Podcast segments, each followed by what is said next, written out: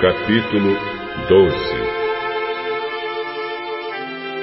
Depois Jesus começou a falar por meio de parábolas. Ele disse: Certo homem fez uma plantação de uvas e pôs uma cerca em volta dela. Construiu um tanque para pisar as uvas e fazer vinho e construiu uma torre para o vigia. Em seguida, arrendou a plantação para alguns lavradores e foi viajar. Quando chegou o tempo da colheita, o dono enviou um empregado para receber a sua parte. Mas os lavradores agarraram o empregado, bateram nele e o mandaram de volta sem nada. O dono mandou mais um empregado, mas eles bateram na cabeça dele e o trataram de um modo vergonhoso. E ainda outro foi mandado para lá. Mas os lavradores o mataram. E o mesmo aconteceu com muitos mais. Uns foram surrados e outros foram mortos.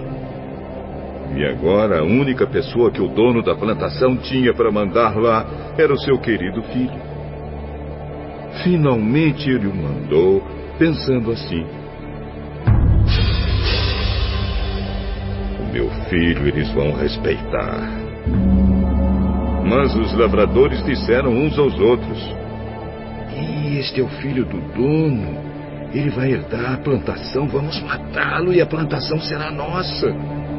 Então agarraram o filho e o mataram. E jogaram o corpo para fora da plantação.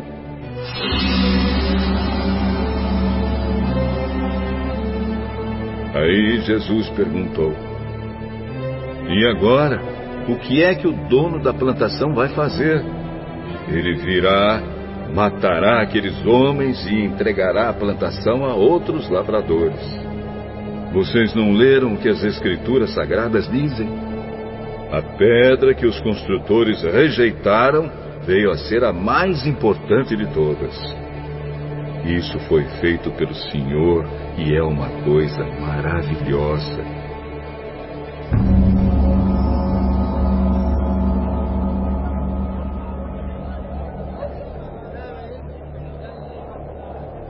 Os líderes judeus sabiam que a parábola era contra eles e quiseram prender Jesus, mas tinham medo do povo.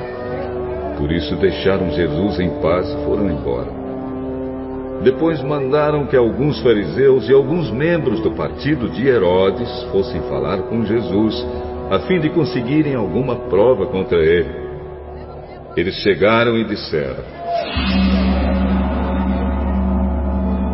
Mestre, sabemos que o senhor é honesto e não se importa com a opinião dos outros. O senhor não julga pela aparência mas ensina a verdade sobre a maneira de viver que Deus exige. Diga, é ou não é contra a nossa lei pagar impostos ao imperador romano? Devemos uh, pagar ou não? Mas Jesus percebeu a malícia deles e respondeu: por que é que vocês estão procurando uma prova contra mim? Tragam a moeda para eu ver. Eles trouxeram. Ele perguntou: De quem são o nome e a cara que estão gravados nesta moeda? São do imperador. Deem ao imperador o que é do imperador, e deem a Deus o que é de Deus. E eles ficaram admirados com Jesus.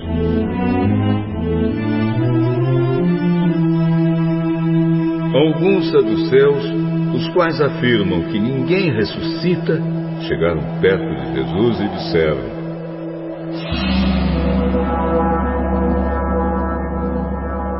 Mestre, Moisés escreveu para nós a seguinte lei: Se o homem morrer e deixar a esposa sem filhos, o irmão dele deve casar com a viúva para terem filhos, que serão considerados filhos do irmão que morreu. Acontece que havia sete irmãos. O mais velho casou e morreu sem deixar filhos. O segundo casou com a viúva e morreu sem deixar filhos. Aconteceu a mesma coisa com o terceiro. Afinal, os sete irmãos casaram com a mesma mulher e morreram sem deixar filhos. Depois de todos eles, a mulher também morreu. Portanto, no dia da ressurreição, quando todos os mortos tornarem a viver, de qual dos sete a mulher vai ser esposa? Pois todos eles casaram com ela.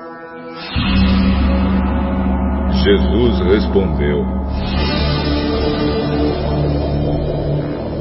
Como vocês estão errados, não conhecendo nem as Escrituras sagradas, nem o poder de Deus.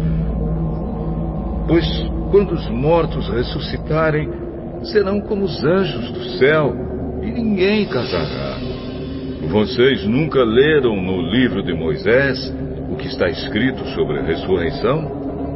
Quando fala do espinheiro que estava em fogo, está escrito que Deus disse a Moisés: eu sou o Deus de Abraão, o Deus de Isaac e o Deus de Jacó. E Deus não é Deus dos mortos, e sim dos vivos. Vocês estão completamente errados.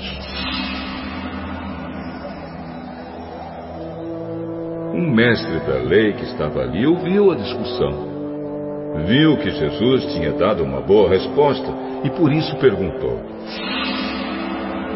qual é o mais importante de todos os mandamentos da lei? Jesus respondeu: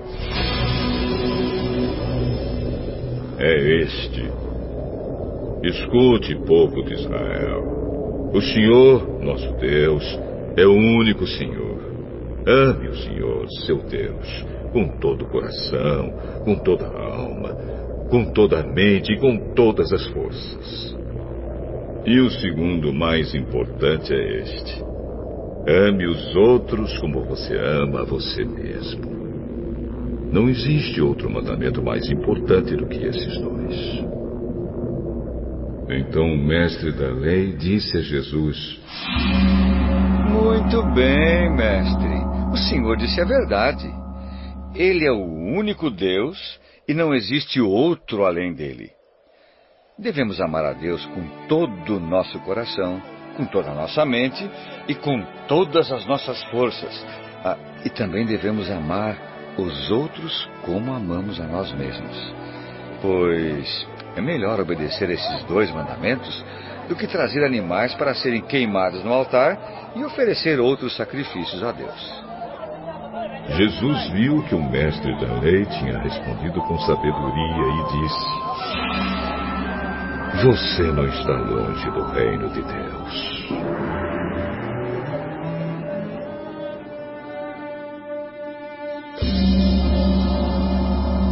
Depois disso, ninguém tinha coragem de fazer mais perguntas a Jesus.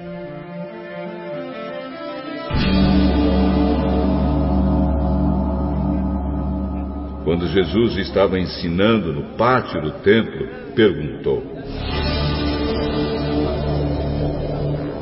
Como podem os mestres da lei ensinar que o Messias é descendente de Davi? Pois Davi, inspirado pelo Espírito Santo, escreveu: O Senhor Deus disse ao meu Senhor: Sente-se do meu lado direito, até que eu ponha os seus inimigos debaixo dos seus pés. O próprio Davi chama o Messias de Senhor. Portanto, como é que o Messias pode ser descendente de Davi? Uma grande multidão escutava com prazer o que Jesus ensinava. Ele dizia ao povo: Cuidado com os mestres da lei. Eles gostam de andar para lá e para cá usando capas compridas e gostam de ser cumprimentados com respeito nas praças. Preferem os lugares de honra nas sinagogas e os melhores lugares nos banquetes.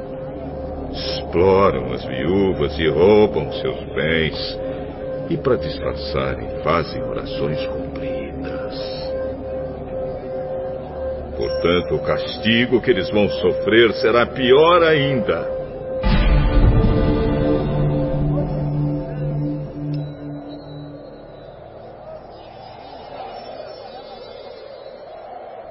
Jesus estava no pátio do templo, sentado perto da caixa das ofertas, olhando com atenção as pessoas que punham dinheiro ali. Muitos ricos davam muito dinheiro. Então chegou uma viúva pobre e pôs na caixa duas moedinhas de pouco valor. Aí Jesus chamou os discípulos e disse: